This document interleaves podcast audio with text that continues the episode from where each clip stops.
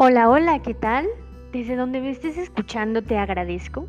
Como bien dicen en Spotify, bien podrías estar escuchando un disco o podrías estar escuchando la radio y sin embargo estás aquí dándote un tiempo. Te comento que en este podcast vamos a estar platicando acerca de el Día Internacional de la Tolerancia. Hoy, 16 de noviembre, fue declarado por la ONU como un día de celebración.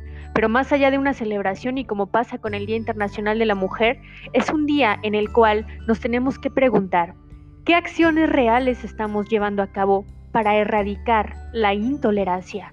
¿Qué acciones reales estamos llevando a cabo para generar nuevos valores de tolerancia en la sociedad?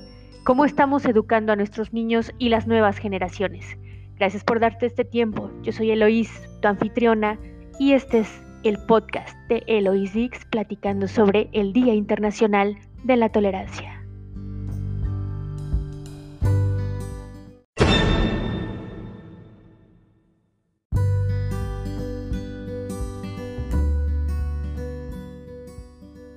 De acuerdo a un artículo publicado por Mónica Beltrán Gaos para el Instituto Intercultural para la Autogestión y la Acción Cultural en España, la tolerancia es la virtud de la democracia, el respeto a los demás, la igualdad de todas las creencias y opiniones. La convicción de que nadie tiene la verdad ni la razón absolutas son el fundamento de esa apertura y generosidad que supone el ser tolerante. Sin la virtud de la tolerancia, la democracia es un engaño, pues la intolerancia conduce directamente al totalitarismo. ¿Te suena esto? En México, de acuerdo al artículo tercero de la Constitución Política, la democracia es un estilo de vida. La democracia es un estilo de vida que incluye la escucha de las mayorías, pero también de las minorías. Incluye el hecho de no discriminar. Como virtud moral, porque la tolerancia se acepta en las diferentes culturas y de opinión, las creencias y las formas de vida distintas a las propias, en cuestiones morales, políticas y culturales no se puede establecer una verdad única y definitiva.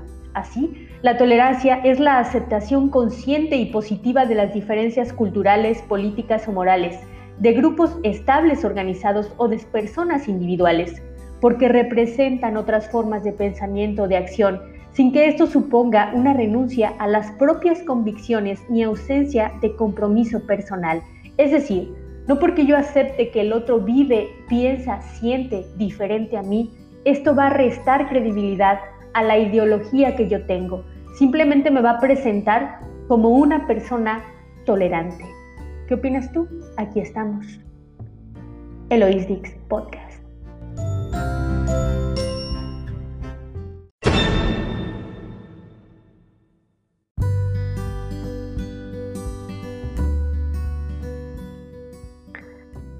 Del mismo modo, la tolerancia puede ser entendida desde un punto de vista negativo y desde otro positivo. Negativo porque si atendemos al significado del verbo tolerar, este lo hallamos en clave negativa, aguantar, soportar, resistir, sufrir, consentir, permitir, etc. El acto de tolerancia presupone primeramente la existencia de razones para no admitir una acción o una ideología o una creencia. Sin embargo, tras sopesar o ponderar otro tipo de razones, éstas se sobreponen a las primeras, de manera que se convierten en un motivo válido para cambiar de actitud y, en definitiva, permitir, tolerar dicha acción, ideología o creencia. En el aspecto positivo, porque la tolerancia conlleva una actitud caracterizada con el esfuerzo para reconocer las diferencias y comprender al otro, es decir, reconocer su derecho a ser distinto, como afirma Michael Walzer, la tolerancia hace posible la diferencia, la diferencia hace necesaria la tolerancia. En este caso, Norberto Bobbio presenta el concepto de tolerancia también desde dos puntos de vista, según se atiende a su significado histórico, que hace referencia a los problemas de convivencia entre distintas creencias, primero religiosas y después políticas, o al concepto de tolerancia más actual, que se extiende al problema de la convivencia entre minorías étnicas, lingüísticas, raciales y en general de los que se llaman diferentes, por ejemplo, los homosexuales, los dementes o las personas con discapacidad. Para Bobbio, No es lo mismo el problema de la tolerancia de creencias u opiniones distintas, que implica la argumentación sobre la verdad y la compatibilidad teórica o práctica de verdades contrapuestas, y el otro, el problema de la tolerancia hacia los diferentes, por razones físicas o sociales, que sitúa en primer plano el tema del perjuicio y la consciente discriminación.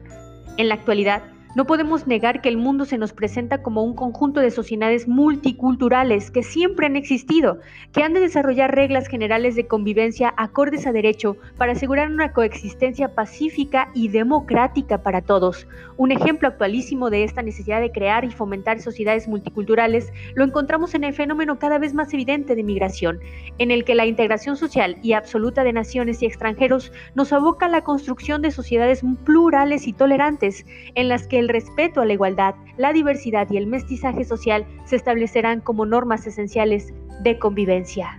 Sin lugar a dudas, pilares, pilares para poder, para poder seguir viviendo en comunidad.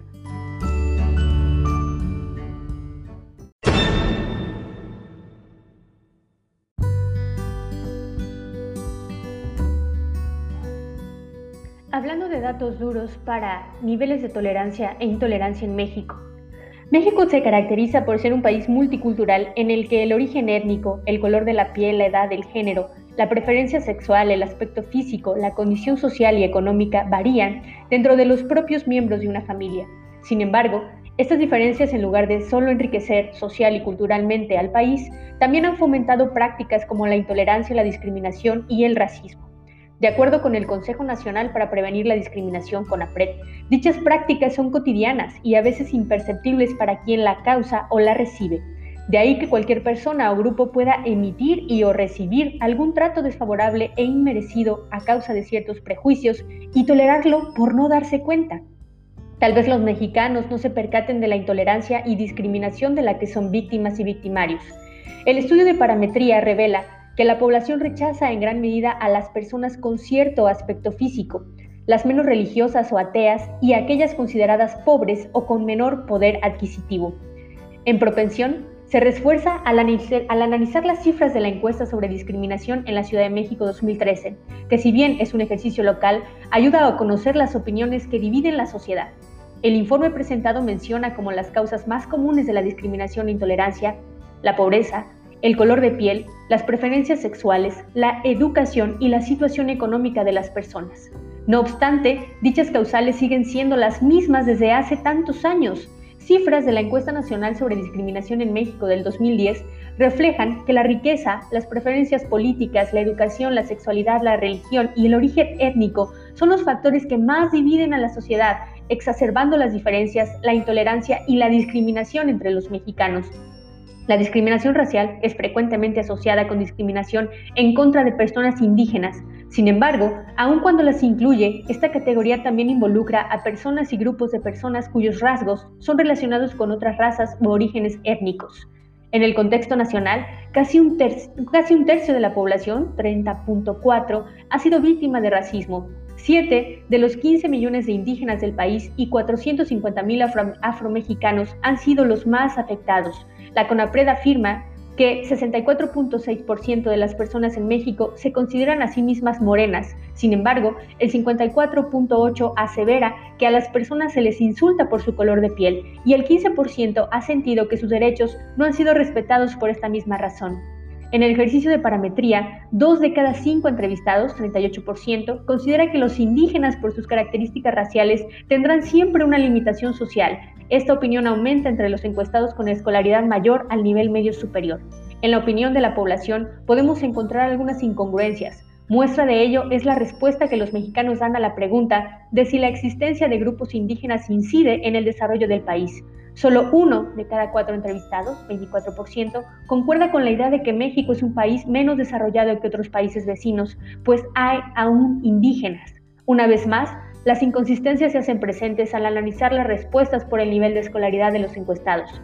Contrario a lo que pudiera pensarse y acorde a la investigación de Geoffrey Watkin, académico de la Universidad de Michigan en Estados Unidos, las personas con un alto nivel educativo son igual o más racistas que otras con menor instrucción escolar, solo que pueden disimularlo mejor. ¿Tú lo estás disimulando? ¿Qué también lo haces? ¿Qué tan tolerante eres?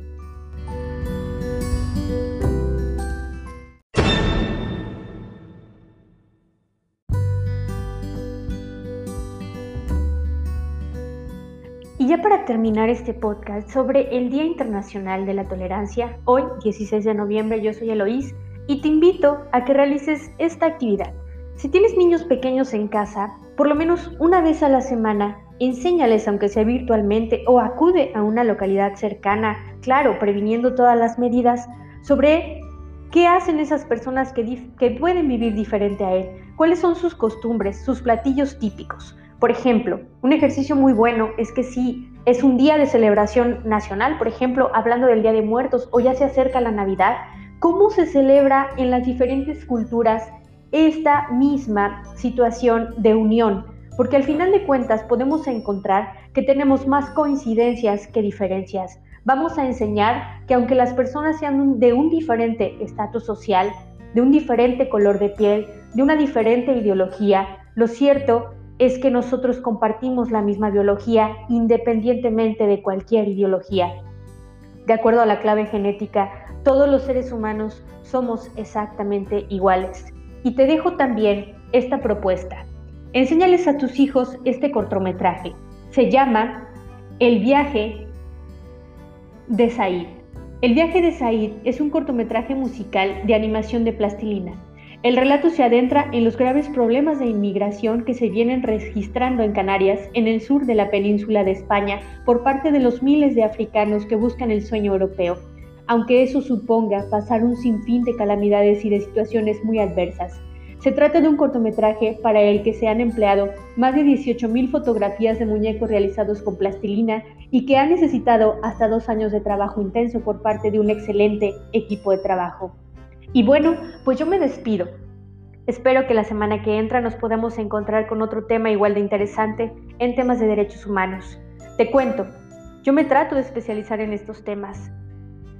Cuídate mucho y que tengas una excelente, excelente semana. Soy Eloís Dix y este fue el podcast sobre derechos humanos.